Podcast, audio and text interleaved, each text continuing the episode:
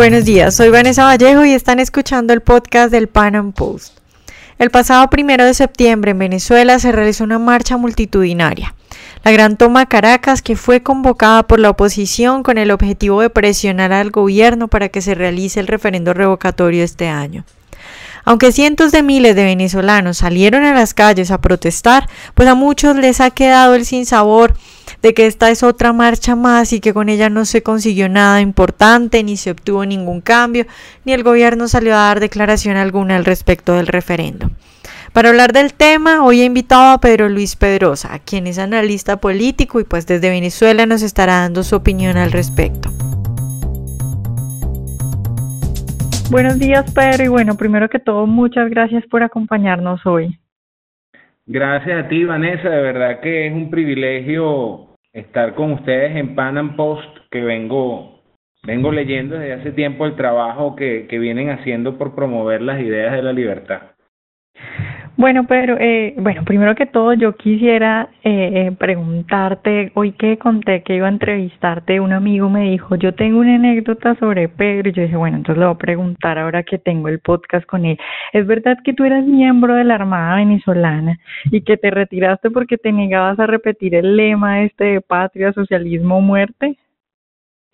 Afirmativo, totalmente cierto. De hecho, yo era comandante de un barco y yo me paré de mi tripulación un día con la constitución venezolana, que el artículo 328 dice que la Fuerza Armada es una institución esencialmente profesional sin militancia política que está al servicio de la nación y en ningún momento al servicio de persona o parcialidad política alguna. Sus pilares fundamentales son la obediencia, la disciplina y la subordinación. Con eso sé que se lo leí, les leí un concepto de socialismo que le leí un concepto de Wikipedia, otro de la Real Academia de la Lengua Española, otro del diccionario Larousse, y todos coinciden en que el socialismo es un movimiento social y político mediante el cual el Estado propugna la obtención de los medios de producción y bla, bla, bla, bla, bla, bla, bla, bla, bla. Y como los militares no son ni socialistas, ni liberales, ni socialdemócratas, ni fascistas, ni nada que se le parezca, yo le dije a mi tripulación, bueno, mientras yo sea comandante de este barco, aquí no se dice esa frase. Por supuesto, duré dos meses más. Y si fueron los dos meses del trámite de, mira, este tipo está inventando, sácalo de ahí, quítale el barco, y posteriormente, ya hace de eso ocho años, hice mi solicitud de pase a retiro, me quedaban dos años, yo me fui con 13 años de servicio, me faltaban dos años para irme pensionado, les dije que les regalaba mi pensión, que yo tenía la capacidad y el talento para vivir por, por mis propios medios, de una pensión que de paso hoy en día sería miserable. Y bueno, yo hoy estoy aquí, como dice la canción de los enanitos verdes, de, de Lamento Boliviano. ¿Cómo se llama el grupo? No recuerdo. Eso. Hoy estoy aquí. Bueno, Pedro, yo quiero empezar eh, preguntándote tu balance sobre lo que ocurrió este primero de septiembre en la Gran Toma Caracas, que pues fue una marcha convocada por la MUD para pedirle a Maduro que se agilice el proceso del referendo. ¿Cuál es tu balance sobre esa marcha?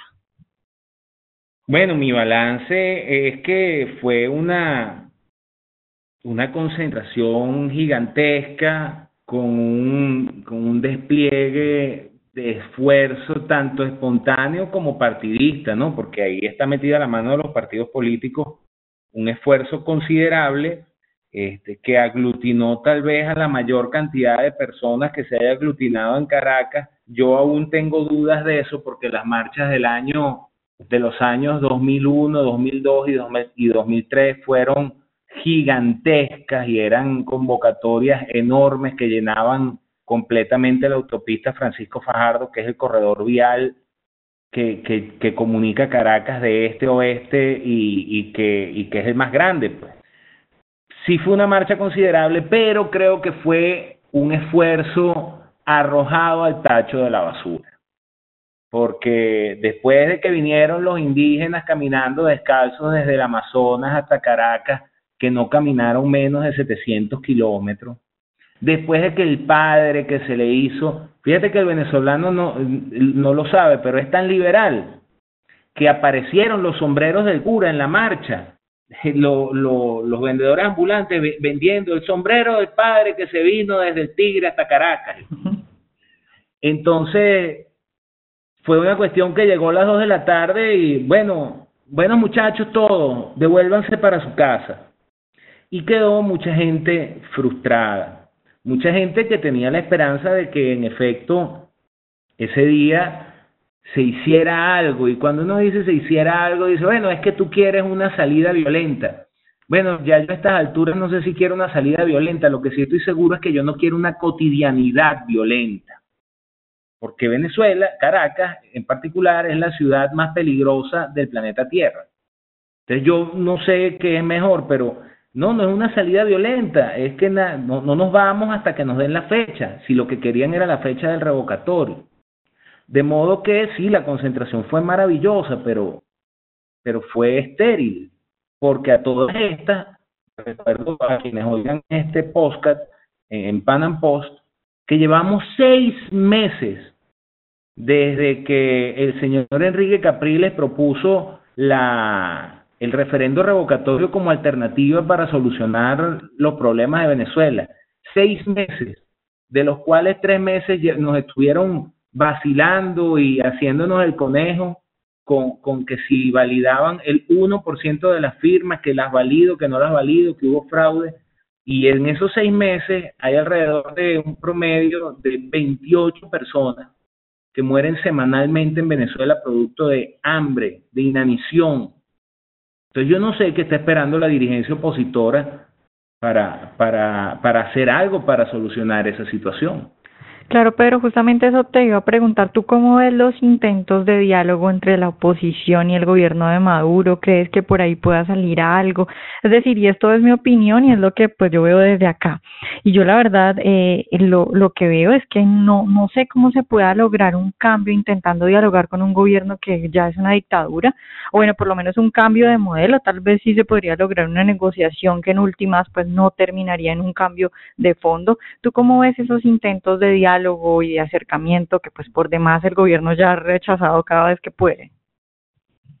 Bueno, yo, yo para darle contexto a la respuesta voy a fusilar al, a alguien que, que los oyentes de este post deben conocer, que es el profesor César Vidal, que en el año 2015, durante el Foro Interamericano para la Promoción de la Democracia en la Universidad de en Florida International University, habló de las características del diálogo y puso tres ejemplos, no recuerdo el tercero, pero cuando Jerje fue a, invadir Esparta, mm, lo primero que quiso fue dialogar con Leónidas.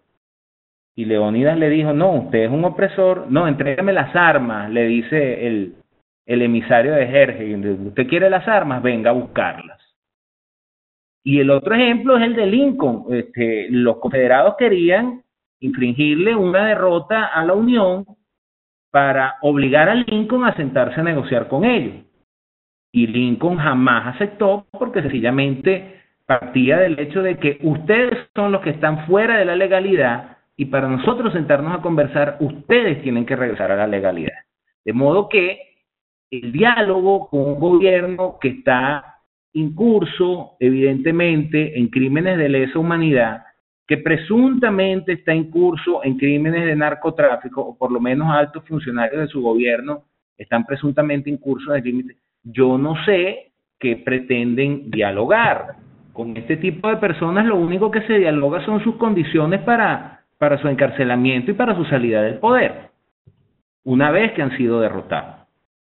Entonces, ¿qué presiento yo? Bueno, yo presiento que detrás de esto hay un gran pacto de impunidad mediante el cual se repartirán algunas cuotas de poder entre la dirigencia opositora y la, y la dirigencia chavista, encontrarán algunos chivos expiatorios para hacernos, hacernos, darnos la ilusión de que están haciendo algún tipo de justicia con todo lo que se ha hecho en Venezuela y los venezolanos quedaremos como estamos, o sea, eh, podrán cambiar algunos protagonistas, pero el modelo perverso que rige Venezuela desde el año 58 que fue profundizado y exacerbado por el gobierno de Hugo Chávez, seguirá rigiendo en Venezuela y nunca, nunca los venezolanos encontraremos una, una economía sana y un país que sea verdaderamente competitivo y un país que sea que, que genere prosperidad para sus ciudadanos. Eso no sucederá. Pero tu posición eh, frente a la oposición en Venezuela pues es clara y yo estoy completamente de acuerdo contigo. En Venezuela la oposición no es más que un socialismo moderado a mi consideración y pues sí, se pide un cambio, pero el cambio es piden que cambien a Maduro, pero no un cambio de modelo económico, de eso parece que no se habla. Ahora, la pregunta que muchos se hacen cuando se habla al respecto de este tema y de la oposición es si en Venezuela la oposición se le ocurriera hoy empezar a hablar las cosas claras y surgiera una nueva oposición planteando un debate real de ideas que a mi consideración no hay en este momento, por lo menos en lo que yo veo, y una nueva propuesta, ¿tú crees que sería bien bien acogida en tu país? Porque eh, pues lo que uno ve es que la mayoría de los venezolanos, lo que decía ahora, parece que sí quieren cambiar a Maduro, pero no un cambio de modelo. ¿Tú, tú crees que eh, tipos de propuestas liberales y, un, y un real cambio, una real oposición, eh, sí sería bien acogida en tu país?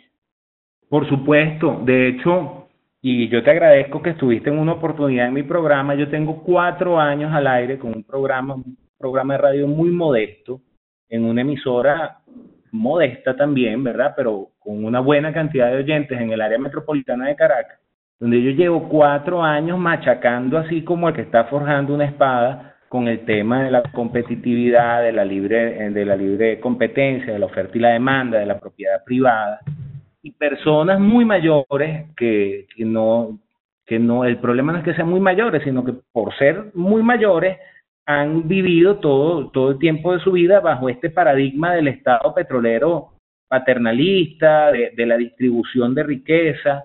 Y yo una de las cosas sobre las que insisto sobre eso, o sea, del problema de superar el paradigma de la distribución de riqueza para trascender a la idea de la generación de riqueza, de que cada individuo sea capaz de generar riqueza, de que cuando tú generas riqueza, te, provees de los bienes y servicios que tú deseas y no de lo que el Estado desee regalarte.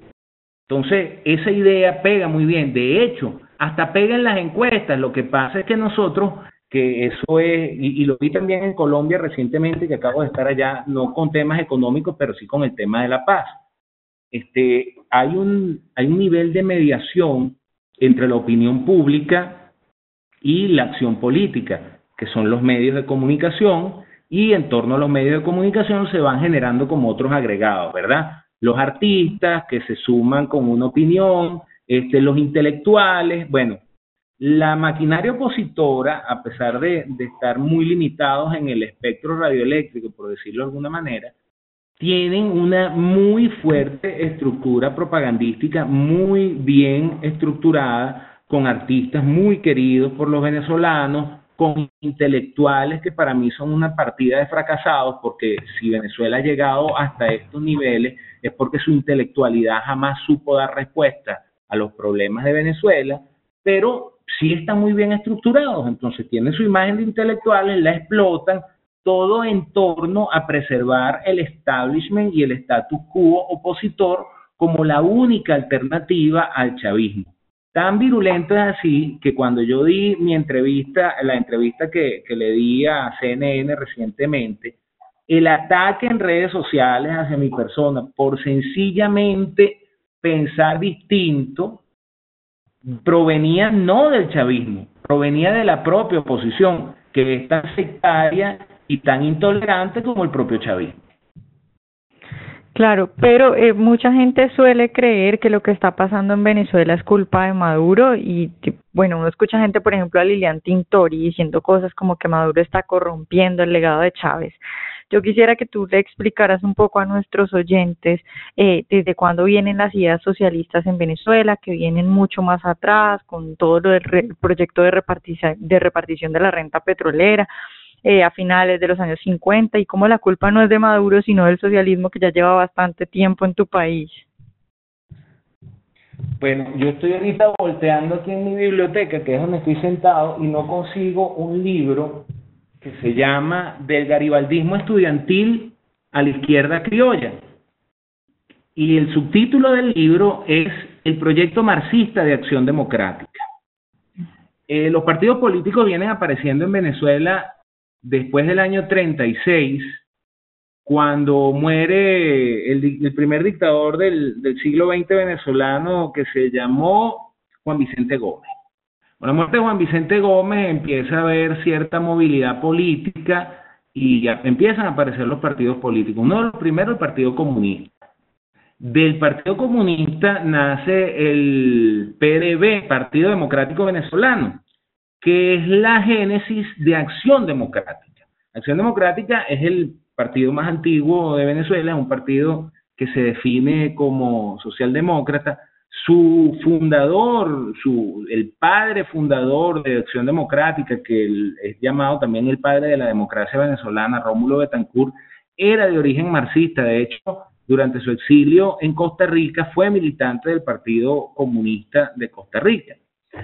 Y él no hace lo que hubiese deseado porque cuando llega al poder en el año 58, el planeta se encuentra en plena Guerra Fría, sabía que Rusia no iba a, apoyar una pequeña colonia de ultramar como lo podía hacer Venezuela y prefiere endosarse a, una alianza básicamente sustentada en la venta de petróleo con los Estados Unidos. De hecho, Venezuela durante la cuarentena del 62 a la isla de Cuba, que, por la crisis de los misiles cubanos, envió buques de la Armada de Guerra para, para apoyar esa, de la Marina de Guerra para apoyar esa cuarentena. Sin embargo, Venezuela quedó plegada a, a la maldición tercermundista, a que bueno, dependo de venderle petróleo a los Estados Unidos, pero esos malditos yanquis que nos explotan, eh, eh, ¿sabes? El resentimiento de los fracasados hacia el que tiene éxito. Esa, esa fue, eso es parte de la historia venezolana. En el otro lado, o, en el otro lado, no, en el mismo lado del espectro político venezolano se encontraba el Partido Social de, Demócrata Cristiano Copey, que termina siendo Social Cristiano Copey, que nunca fue una alternativa ideológica a Acción Democrática porque fue tan populista, demagógico, clientelario, utilitario como Acción Democrática.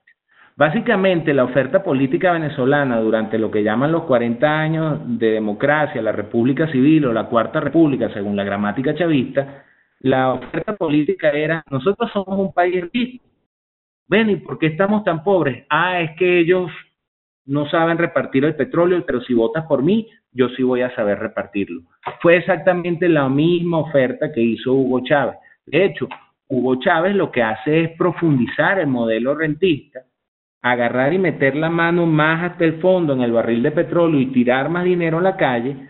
Y lo que tú dices de Maduro con relación a Chávez, bueno, lo de madurismo y chavismo es una creación propagandística de la propia oposición venezolana tratando de arañar simpatías dentro del chavismo. La verdad es que Chávez organizó una fiesta rave, trajo las mujeres, compró las pastillas, compró la caña y durante la fiesta le dio un infarto y cuando los dueños del local preguntaron quién iba a pagar la fiesta, apuntó con el dedo a Maduro y ya en ese momento ya no había dinero. Y eso es el socialismo del siglo XXI. La repartición de renta exacerbada que la inició Hugo Chávez y que cuando llegó Maduro ya se le había acabado el dinero. Eso no hay diferencia alguna. No, no existe tal cosa como chavismo y madurismo. De hecho, no existe chavismo. Lo que existe es comunismo implementado por el señor Hugo Chávez y heredado por el señor Nicolás Maduro. Lo cual de paso, Vanessa, que tú dijiste una dictadura, Giovanni Sartori dice que las dictaduras son los regímenes totalitarios de las repúblicas y que en el caso de las monarquías serían tiranías. Bueno, el gobierno venezolano ya es una tiranía porque fue de carácter hereditaria. O sea, Chávez le, le entregó esto a quien él dijo, entonces ya nosotros trascendimos la dictadura. Ya nosotros, aquí hay una tiranía altamente represiva y que actúa al margen de la ley. Eso es lo que tenemos en Venezuela. Claro, pero acá en Colombia y en redes sociales uno se encuentra mucho también con gente que dice cosas como, no, lo de Venezuela lo exageran en las noticias, ellos no viven tan mal, pobres hay en todo el mundo. Yo quisiera que tú, pues que estás allá viviendo todos estos desastres del socialismo, le contaras a, a toda esa gente que, digamos, no puede vivir de cerca y que cree estas cosas tan pues, ridículas. Eh, ¿Qué es lo que están viviendo ustedes? ¿Cómo está la crisis allá? Bueno, el, para, para, mí, para mí el principal problema, o sea, yo debo decir que dentro de todo, yo, yo formo parte de un grupo privilegiado. O sea, yo vivo al día con ciertas comodidades, tengo acceso a productos que no están a precios regulados. De paso, te cuento, Vanessa, que quien te habla vive según lo que predica.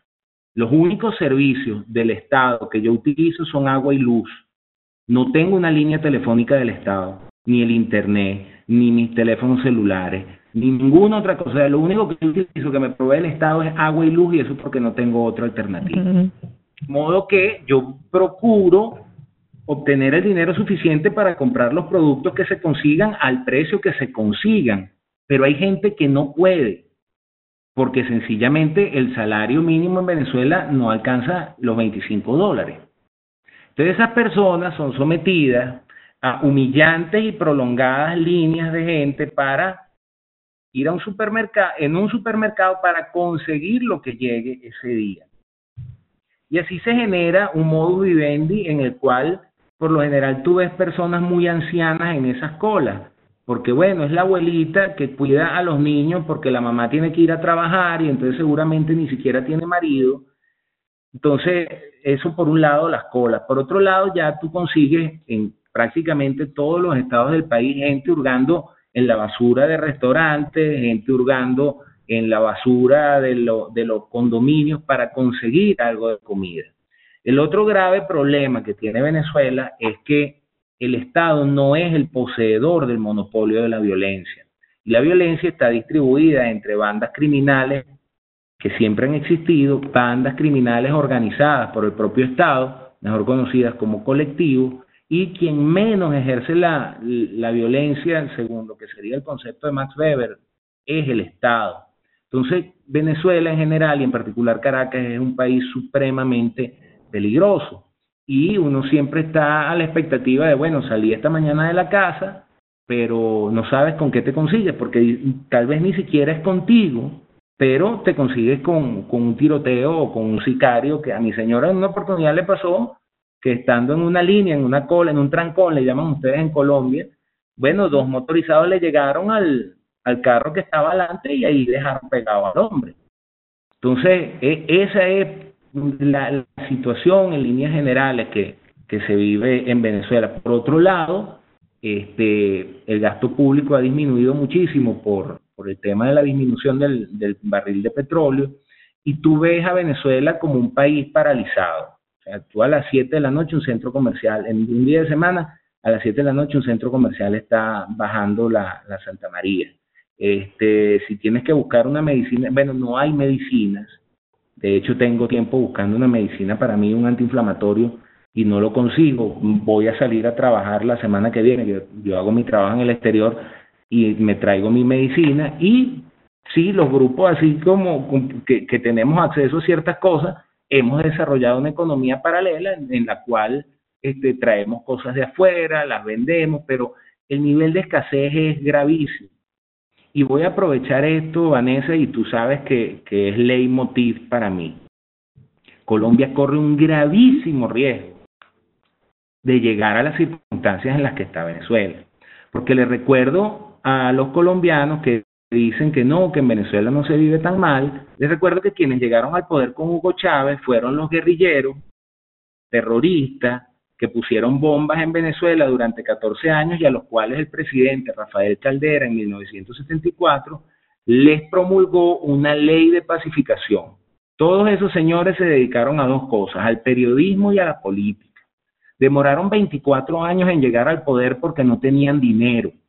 Pero yo creo que la FARC va a llegar muchísimo más rápido que estos señores al poder porque tienen ingentes cantidades de recursos para hacerlo y no son distintos, porque la naturaleza del comunista es la misma en Cuba, en Colombia, en Venezuela y en la Unión Soviética. Claro, bueno, Pedro, pues yo quería terminar preguntándote si quieres complementar, justamente te iba a preguntar sobre eso. Yo sé que tú viajas constantemente, vienes a Colombia y bueno, además por tu trabajo, pues sigues de cerca lo que pasa. Yo lo que quería preguntarte para terminar es cuál es tu visión de lo que está pasando ahora con el plebiscito entre el gobierno y la guerrilla. Bueno, primero que es muy descarado el gobierno colombiano de decir arranca la campaña hace aproximadamente tres semanas porque yo estuve todo agosto, septiembre, octubre del año pasado en Colombia y ya estaban en campaña. O sea, la cantidad de dinero que ha gastado el gobierno de Juan Manuel Santos en colocar publicidad y spots y mensajes a favor de la paz desde, desde hace años en los medios más grandes, en RCN, en Caracol, el canal ese que estaba bajo la conducción de la alcaldía mayor en el periodo de, Gustavo Petro, ponía mensajes, pero no solo por la paz, sino por la destrucción de la moral objetiva. O sea, lo, lo que yo vi es que al colombiano se le sometió un bombardeo propagandístico espeluznante. Eh, veo con mucho valor la, la posición de algunos políticos. Me da la impresión a veces, y no quiero pecar de injusto, pero y no quiero ofender a nadie, pero tú me dirás si coincides conmigo o no, Vanessa. Creo que el colombiano es muy mal agradecido. En el año 2000 Colombia no existía en el planeta y en el 2010 Colombia era otro país. Y ese periodo de tiempo todos sabemos qué ocurrió. O sea, Colombia entró al mundo nuevamente entre los años 2002 y 2010. Y creo que, que la propaganda, que también nos afecta muchísimo a nosotros acá, yo creo que la propaganda política tiene un efecto devastador en la capacidad de, de generar opinión pública sana entre los ciudadanos. Veo al presidente Uribe muy solo, este, sí percibo, porque yo me, me monto en taxi en Colombia, me siento en la barbería, aunque la última vez me quitaron 25 mil pesos, que me pareció una grosería por un corte de pelo. Este, pero sí veo que la gente, es más, un abogado, que fue lo que más me sorprendió, un abogado en un focus group que realicé allá en Colombia entre profesionales, me dijo, es que yo creo que la impunidad es el precio que tenemos que pagar los colombianos por la paz. Cosa que no sucede en los estratos más bajos, en estrato 1, 2, estrato 3, que dicen, no, ¿cómo yo voy a estar ganando sueldo mínimo y van a venir y al guerrillero le van a pagar un millón ochocientos mil pesos? No sé quién terminará ganando. De hecho, la cercanía de Santos con el gobierno de Venezuela me hace sospechar hasta de hasta de la transparencia de esas elecciones. Yo quisiera equivocarme. Lo que sí puedo decir es que una vez que esos señores lleguen a la vida política, ellos saben muy bien por lo que van. Y yo dudo que la clase política colombiana esté preparada para detenerlos dentro de la arena política. Y además que van a seguir teniendo un LN, a un ASBACRIN, que van a seguir gozando del respaldo del gobierno venezolano al otro lado de la frontera. Eso de que va, viene la paz, viene la paz, yo lo pondría en dudas todavía. Bueno, Pedro, pues muchas gracias por estar hoy con nosotros y bueno, esperamos tenerte más adelante. No, gracias a ti, Vanessa. Saludos a todos, a todas las personas que visitan el portal Panam Post y bueno, estamos a sus órdenes siempre. De hecho, por ahí un chico que trabaja con ustedes también me, me hizo me hizo llegar una invitación para escribir un artículo y bueno, estaré trabajando en eso próximamente. Definitivamente son las ideas las que forjan instituciones y el futuro de los países, y no es desde arriba hacia abajo ni esperanzados en políticos mesiánicos que se lograrán cambios. A mi consideración, lo que en Venezuela se necesita es cambiar las ideas, trabajar desde los intelectuales y la divulgación para lograr que el país tome un nuevo rumbo. Espero que hayan disfrutado nuestro podcast de hoy y nos vemos en una próxima emisión.